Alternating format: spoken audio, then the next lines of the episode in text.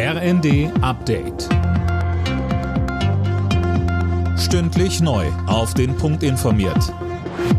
Ich bin Silas Quiring. Guten Abend.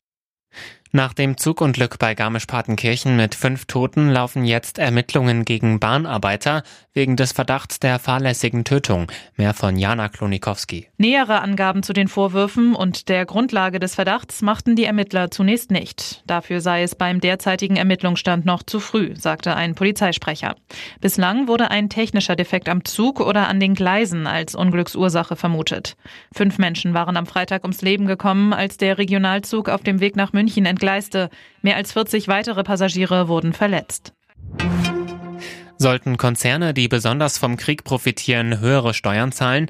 Darüber wird gerade in der Ampelkoalition diskutiert. Nein, sagt Finanzminister Lindner. Anders als SPD, Grüne und Teile der Union lehnt der FDP-Politiker eine sogenannte Übergewinnsteuer ab.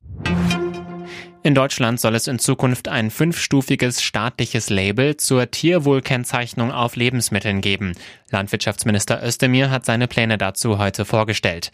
Ein Ziel ist mehr Transparenz für Verbraucher, aber auch Landwirte sollen profitieren durch bessere Verdienstmöglichkeiten. Özdemir sagt, Wenn sie gutes Einkommen erzielen, dann können Landwirte auch in den Schutz des Klimas, der Tiere und der Artenvielfalt beitragen und sie können entsprechend investieren. Diese Investitionen, die sollen künftig auch sichtbar werden und das leistet das Haltungskennzeichen verlässlich und verbindlich.